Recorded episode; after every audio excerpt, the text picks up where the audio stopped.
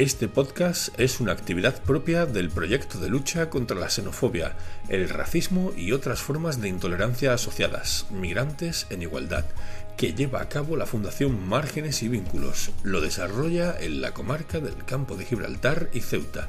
Este proyecto está financiado por el Ministerio de Inclusión, Seguridad Social y Migraciones junto al Fondo Social Europeo Plus.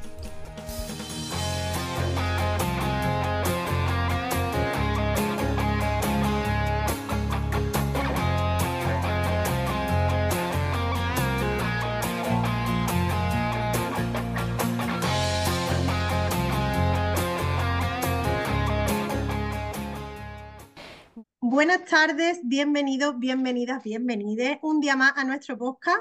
No vengo a hablar de racismo, yo soy Toñi de Amuedo, me presento como siempre en todos los podcasts. Soy el referente del proyecto Migrantes en Igualdad que la Fundación Margen y Vínculos lleva a cabo en el campo de Gibraltar y Ceuta. Y hoy ha venido a charlar a nuestro podcast un poquito, pues Jesús Tomillero, que es activista de los derechos de las personas del colectivo LGTBI y presidente de la Asociación LGTBI Plus Andaluza Roja Directa. Así que bueno, bienvenido Jesús. Preséntate para quien no te conozca, cuéntanos un poquito de tu historia y tu trayectoria profesional. Muy, buenas, buenas tardes, muchísimas gracias Toñi por el trabajo que hacéis vosotros de Migrantes en Igualdad. Para mí es un honor poder participar en, vuestro podcast. Eh, mi nombre es Jesús Tomillero, fui el primer árbitro gay de fútbol en España y en Europa, pues desgraciadamente, desgraciadamente me vi cara a cara con la homofobia pues cuando tenía solo 18 o 19 años y a raíz de ahí pues fundé la asociación eh, roja directa. Roja directa nace para sacar cualquier tipo de, homofobia, de racismo, la tarjeta roja, a cualquier tipo de intolerancia. Por eso elegí el nombre de roja directa a la asociación que yo presido y por eso estamos trabajando en la consecución de los derechos y de los delitos de odio para víctimas del colectivo LGTBI y como yo también parte que fui víctima de esos delitos, pues contar un poco pues mi, lo que viví, eh, lo que sufrí y que de ahí hay salida. No tenemos que deprimirnos, no tenemos que ver obstáculos, sino ver que te ha pasado y cómo podemos abrazar la vida y poder luchar pese a lo que, te has, pese a lo que sufrido. Muy bien. Pues Jesús, eh, como tú bien dices, en tu historia siempre se te va a reconocer como la primera persona del ámbito de un deporte tan importante en España como es el fútbol, que reconoce abiertamente su orientación sexual y desde ahí prácticamente se inicia tu lucha social y tu calvario personal por otro lado. Pues sí, ahí nació mi, mi, lucha por los derechos del colectivo LGTBI. Yo antes no conocía lo que significaba ser LGTBI. Yo la palabra, perdón, maricón, lo, lo, lo, tomaba como una, una cosa defensiva, aunque sí lo es, pero para mí era como algo malo, algo que no podía hacer, y, sí lo era. Y lo era, y yo sabía desde joven, desde muy pequeño, que, que era gay pero siempre te, la palabra cualquier cosa con mis hermanos, mira el maricón, o hacía cosas despectivas, que esa palabra me daba miedo. Y, no y tampoco indagaba ni tampoco sabía lo que buscaba. Yo sé, lo único que sabía que era un hombre que me gustaba otro hombre. Pero tenía que llevar a mi casa novias, tenía que, que, limpiar esa imagen, es decir, no puedo ser gay. Y lo tenía como muy, muy interiorizado y no, y no, y no lo expresaba. Pues yo eh, salí públicamente del armario en el mundo del fútbol cuando subí una foto en redes sociales con mi pareja, que es mi actual marido, y se hizo viral en las redes sociales. No todo ahí, fui a un partido de fútbol a pitar un encuentro, un partido de fútbol, y un encargado material empezó a cuestionarme mi, mi, mi orientación en vez de mi valía profesional como árbitro de fútbol. Lo primero que escuché fue maricón, tú no tienes por qué estar aquí, tú tienes que estar fregando platos, o tienes que estar jugando a las muñecas, que tú no puedes estar con los niños chicos yo lo expulsé directamente porque no es una manera adecuada para formar y educar a esos niños. Estamos hablando de niños de 14, de 13 y 14 años en ese momento. Yo lo, lo expulsé, estuve en la grada 90 minutos insultándome por mi orientación sexual, con lo que yo paré el partido y me fui al vestuario arbitral. Pero todo no paró ahí. Llamé a mi delegado de árbitro, le comenté lo ocurrido y me dijo que tenía que continuar arbitrando, que eso, no, que eso era normal. Normal para él, pero no normal para alguien que lo sufre con lo que yo tuve que volver a vestir de árbitro y seguir arbitrar escuchando a esa persona como me llama maricón, continuamente de manera despectiva y, hiriente. No todo solo queda ahí. Humillándote en público. Claro, un niño de, 13 años me dijo que era un comepolla, solo entrar al campo de fútbol. 13 años. Lo tuve que expulsar y se lió, y yo ahí sí que decidí parar el partido. El delegado le dije que llamara a la policía porque mi integridad física corría peligro En ningún momento lo llamé, lo tuve que llamar yo llorando a la policía. En el vestuario me tiraron piedras por el simple hecho de ser gay. Eso es un odio que tienen. Y tuve que salir cortado por la policía y lo puse en redes sociales lo que me había ocurrido. Se hizo viral y por eso me, me, catalogaron como el primer árbitro gay de fútbol. Pero todo no quedó ahí. Luego fui a otro campo de fútbol, volvió a ocurrir lo mismo, pero con un espectador. Pité un penalti y un espectador me dijo que el gol me lo tenía que meter por el culo. Maricón de mierda. Con lo que paro el partido, llamo a la policía. Eh, el público primero eh, eh, aplaudió el, el, hecho que esa persona me había dicho que el gol me tenía meter por el culo, como riéndose. Mofándose de la situación. Yo ahí estaba ya un poco más empoderado y yo dije, no voy a, no voy a aguantarlo. Paré el partido, llamé a la policía, echaron a esa persona de instalación y volví a continuar. Lo peor fue que la federación me, me regañó, por el cual yo tuve que parar el partido, por el cual yo salía en medio de comunicación denunciando. Pero no todo quedó ahí. Me llegaron más de 1.500 amenazas de muerte por haber denunciado mi caso. La primera fue con una pistola. de muerte. Por redes sociales. De unos datos escalofriantes que dan eh, pánico. Me imagino que tú en ese momento sentirías auténtico pánico. Claro. Eh, ¿te, has, sentido solo en esa lucha, Jesús? Mira, cuando me llegó la, la primera amenaza de muerte por Twitter, eh, fue un hombre con una pistola en el coche, me dice, sé dónde vive, voy a por ti para matar. Lo primero que yo hago es decir, ¿qué está pasando aquí?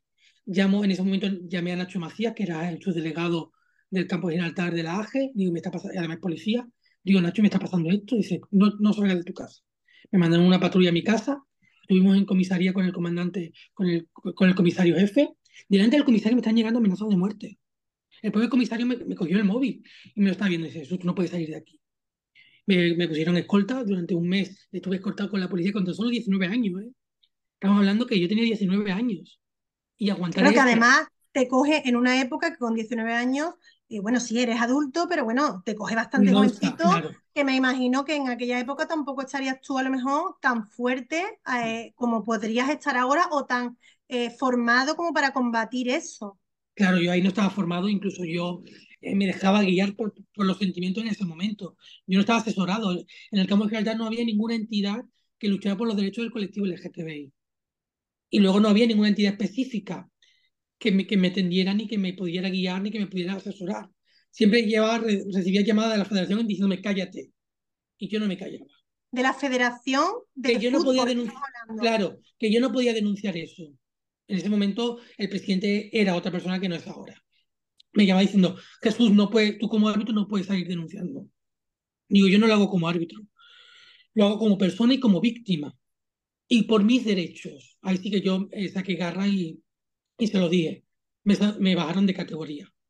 Me intentaron callar y bajándome de categoría en vez de apoyar a la víctima. En vez de crear recursos para apoyar a víctimas que sufrimos dentro de su campo de fútbol, que a día de hoy sigue continuando y sigue pasando. Entonces yo creo totalmente. Por, eso vi la necesidad de, que me sentí solo por parte de la organización y por parte de las propias federaciones y por parte del órgano también. Porque mi propia presidenta de la comunidad autónoma que era Susana Díaz, no me llamó.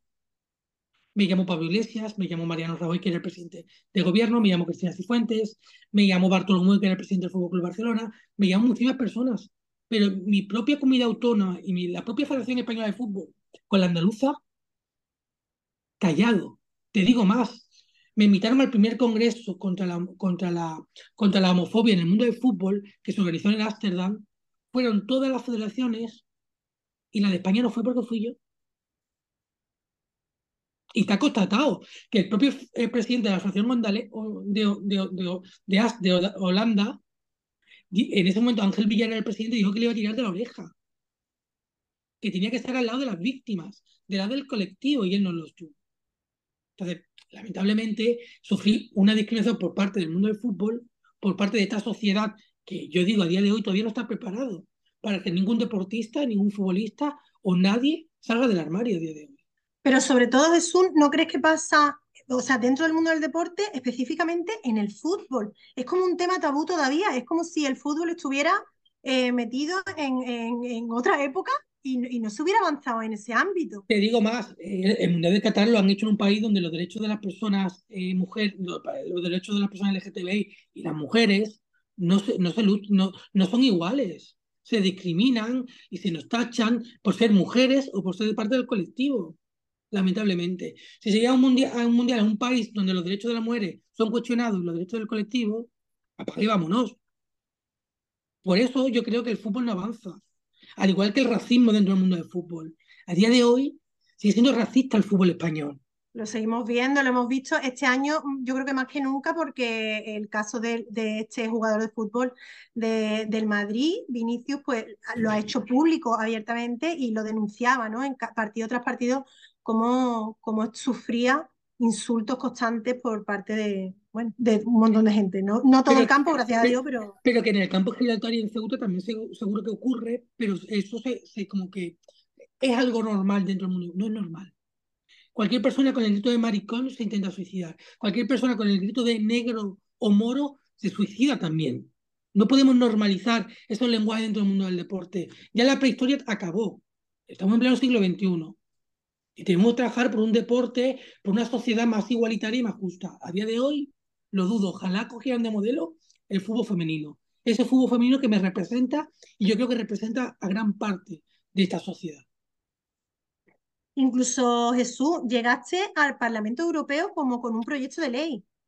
Sí, fui gracias al, al, Partido Popular que me invitó el, eurodiputado Santiago Fisas, que me invitó a un partido que, que no lucha por el colectivo LGTBI, pero en ese momento pues me apoyó y yo estuve abierto a cualquier partido político y me reuní con todas las fuerzas políticas de todos los países, el cual me recibieron muy bien.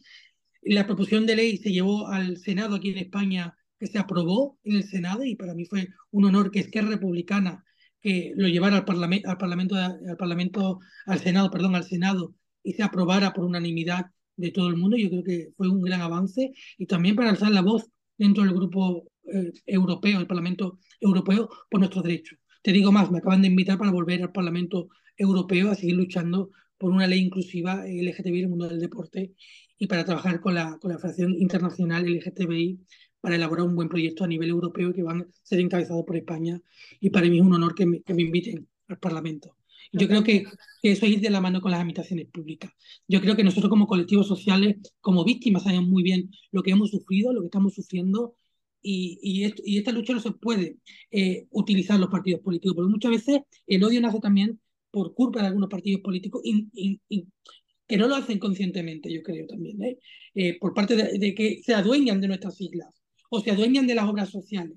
Y eso hace perjudicar a, los colectivos sociales que estamos luchando por una plena igualdad. Yo creo que la culpa tiene todos los partidos políticos en un mismo sitio, porque los derechos le pertenecen a las personas, no a ningún partido político. Yo creo que muchas veces eso hace que, que tengamos un poco más, más de odio y que muchos partidos nos echen un poco más el ojo a obras sociales como las nuestras, que trabajamos inmigración o trabajamos colectivos LGTBI, que están muy mal vistos porque, por desgracia, muchos partidos de izquierda se han dueñado de nuestras siglas. Es lo que pienso a nivel personal. ¿eh? Claro, claro, no te preocupes, estamos haciendo una entrevista eh, a Jesús como persona, como persona, independientemente de lo que tú puedas representar o el colectivo al que tú representes, pero al final no dejas de, tú de ser una persona, de haberlo vivido en primera persona, desgraciadamente, eh, ser víctima de un delito de, odio con amenazas muy graves y, bueno, al final, eh, por supuesto, es, tu opinión. Lo que sí me gustaría, ahora que estoy aquí, es que a las víctimas que sufren cualquier tipo de delito de odio en las redes sociales haga captura de todo. Y no le conteste, no entremos al trapo de contestar porque ya estamos entrando en el juego de ellos y muchas veces la ley no lo va a coger bien en ese aspecto. Yo en ningún momento contesté que fue lo bueno. A día de hoy tampoco se sabe nada de quién fue y de quién no. También estamos hablando de 2014-2015, que hace muchísimo tiempo que no estamos avanzados como estamos hoy. Pero recomiendo a las víctimas que hagan captura y que denuncien. Si no se denuncia, no existe. Y yo creo que es el primer paso. Captura y a, cuerpo, a la Policía Nacional o Guardia Civil en el municipio que haya. Yo desde aquí animo a que se denuncie, a que seamos valientes y, valientes y que digamos acabó, ya no aguanto más. Yo creo que en eso sí que con 19 años tuve esa valentía de decir, me voy a poner eh, como víctima a denunciarlo públicamente con 19 años. Eh, me sufrí mucho, muchas personas que me apoyaron y muchísimas personas que no me apoyaron dentro del mundo del fútbol, incluso propios compañeros míos dejaron de ducharse conmigo en el vestuario porque dije públicamente que era gay, lamentablemente, y yo siempre he respetado, al igual que ellos me han respetado, pero esta parte no me respetaron como, como persona. Entonces, yo quiero, quiero, decir que en ese aspecto me sentí muy solo, pero gracias a Dios ahora merece la pena de poder ayudar a otros deportistas o a otras personas que, que no ven ese túnel que yo no veía tampoco y que al final hay una luz. Porque yo siempre pensé en el suicidio. Dice, ah, me voy de aquí y se acabó. Pero gracias al apoyo de mi marido sobre todo, al apoyo de gran parte de esta sociedad y a mi valentía pude salir y pude ayudar a más jóvenes y decir, no le voy a dar esa oportunidad a ellos porque le estoy dando la, la oportunidad a ellos de salirse con la suya. No, voy a salirme con la mía formando y creando una organización que va a luchar por y para el colectivo LGTBI. Una obra súper importante, la verdad, y muy necesaria, imagina aquella época además, que era eh, tenía una labor importante también con el mundo del deporte. ¿no? Eh, he podido rescatar de una entrevista tuya, eh, Jesús, que en el 2022 tenéis recogidas 354 incidencias, incidencias relativas a delitos de odio por LGTBI-fobia, ¿vale? De las cuales el 82% no ha llegado a formalizar una denuncia. De nuevo, volvemos a ver que eso lo llevamos tratando, desgraciadamente, eh, durante todo el año, lo estamos viendo, ¿no? Que en vuestro colectivo, en este caso, también nos encontramos con el mismo problema que en las personas migrantes, con la infradenuncia. Sí, yo creo que hay mucho miedo a los cuerpos y cuerpos seguridad del Estado. Mucho miedo a la desinformación, yo creo, ¿no? Porque los cuerpos y cuerpos de seguridad del Estado son nuestros amigos. Antes nos perseguían, ahora están de nuestro lado. Hay que quitar ese estigma que tenemos visto a las personas verdes que van vestidas de verde o van vestidas de azules. Ellos están para servir al pueblo y están para ayudar al pueblo. Y muchas veces también eh, es la falta de información o la falta de, de, tener esos recursos dentro de su hogar, ¿no? Porque muchas veces el padre es homófobo o la madre es transfóbica o tiene miedo por parte de la familia que se entere que es del colectivo. Es decir, son muchos factores lo que eh, son hay. Y también para ser un delito de odio debe ser continuado. Y muchas veces el que te diga simplemente maricón no es un delito, lamentablemente. Y eso sí que hay que cambiarlo del Código Penal y, de la, y, en el Poder Judicial, que animo a que muchas personas no, no... El aguantar una vez que te diga maricón en un colegio es muy complicado. Pero si lo haces continuamente es mucho más complicado todavía. Y muchas personas al segundo ya no llegan. Entonces muchas veces nosotros aconsejamos que no se denuncie algunos casos. ¿Por qué? Porque no va a prosperar la denuncia no va a prosperar como un delito de odio, puede prosperar como Pero una por lo falta, social, claro. Pues este aspecto sí. Pero nosotros hablamos de delitos de odio. Muchas veces eh, también es la falta de, información, la falta de recursos de publicidad también que no lo hay por parte de estos ayuntamientos. Es decir, los ayuntamientos se van a asumir a, cualquier causa, siempre y cuando ellos se beneficien. Pero tampoco pueden gastar mucho. Y no gastan en publicidad. Gasta para poner una bandera. A mí no me representa poner una vez al año una bandera.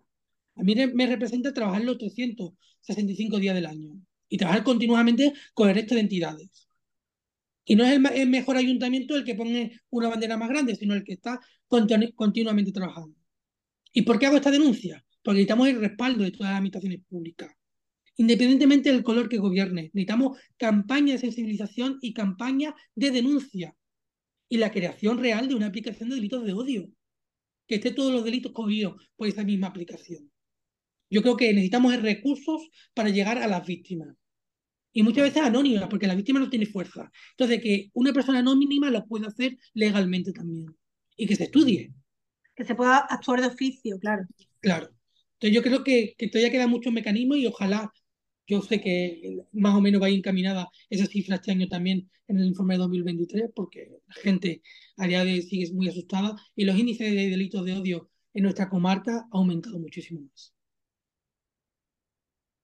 desgraciadamente. Y, bueno, eso yo creo que ya lo habíamos hablado tú y yo anteriormente, Jesús, que en nuestra comarca han aumentado, pero realmente no porque antes no existieran, sino porque ahora se denuncia más. Yo te digo también, y es lo que yo suelo hablar también muchas veces con, con, vosotros, es porque estamos presentes. Y se nos está viendo más en redes sociales, se nos está viendo más con los cuerpos del Estado, se nos está viendo más visible con los ayuntamientos, estamos más presentes en los parlamentos, estamos más presentes en la actualidad. Y ahora la gente es más fácil hacer un delito y se puede denunciar más fácil también a nivel público. Estoy de acuerdo, estoy de acuerdo. Creo que hay presencia... Pero se intentaba eh, callar o ocultar. Ahora la gente son más valientes. Más valientes y decir, lo denuncian en redes sociales o contactan con, la, con las entidades LGTBI o con otras entidades. Es decir, que ahora hay mucho más mecanismos y estamos mucho más visibles y en el cambio de alta somos tres colectivos los que vemos ahora también. Entonces yo creo que, que hace de notar que un buen, eh, antes no había ninguno, estábamos nosotros solos, ahora hay dos más, es decir, que estamos avanzando y yo creo que porque se está haciendo un buen trabajo y yo creo que estamos dando un buen servicio al resto de, de ciudadanos. Yo creo que también es gracias de ir unidos a otras entidades como la vuestra. Se hace fuerza, evidentemente, la unión hace la fuerza y eso es una realidad. Pues bueno, Jesús, y... Mm, y te digo más, ¿cuándo hemos visto en un orgullo que un policía nacional vestido de policía haga un manifiesto? Nunca. Y lo hemos tenido en Algeciras por primera vez. Hemos tenido un policía nacional perteneciente al colectivo, vestido de uniforme, leyendo un manifiesto institucional por parte del cuerpo y cuerpo seguridad del Estado. Algo se está haciendo bien también. No todo es negativo. No podemos alarmar a la sociedad. Tranquilos, pero hay que denunciar. Eh, estoy de acuerdo contigo, se está haciendo, se está trabajando, que nos queda un camino todavía por recorrer, por supuesto, pero yo ahí estoy totalmente de acuerdo contigo. Se están haciendo cosas, se está moviendo, se está sensibilizando y poco a poco, pues esto es una lucha que evidentemente ahora mismo nos queda un largo camino, pero ahí estaremos, ¿no? Eh, bueno, Jesús, em, si después de esta entrevista hay personas que se sienten identificados, personas del colectivo que escuchan, que eh, han vivido una situación problemática, un incidente, un han sido víctimas de un delito de odio y quisieran contactar con vosotros, ¿dónde os pueden encontrar? Bueno, nos pueden encontrar en cualquier rincón, siempre al lado también de Migrantes en Igualdad. Bueno, tenemos nuestras redes sociales abiertas, que en, Instagram, Roja Directa LGTBI, en Twitter, Roja Directa LGTB, LGTB, en, en Twitter también, Roja Directa LGTBI, tanto en Facebook, Roja Directa Andalucía LGTBI. Tenemos un teléfono de atención 24 horas, que es el 625-321-104, que está operativo para cualquier persona, cualquier víctima que sufra. Y también, ya que tengo la oportunidad de estar aquí, el día 27 de octubre tenemos una clase de defensa personal para gente perteneciente al colectivo LGTBI, el cual entra también a personas inmigrantes del colectivo, al cual queremos invitar a que se inscriban en estas plazas. Son 30 plazas las que hemos abierto, que es necesario formar en materia de, de defensa personal a la gente del colectivo, sin que animo a que venga y también daros la enhorabuena porque el 20 de octubre recibís el premio de, nuestra entidad por el trabajo que hacéis en materia de migración LGTB. Muchísimas gracias, Jesús. Muchas gracias por, por, habernos propuesto para ese premio. Muchas gracias por vuestra labor, por todo lo que hacéis. Creo que es una labor súper importante apoyar a, un colectivo que desgraciadamente aún es un colectivo muy vulnerable y, ahí vamos a apoyaros siempre.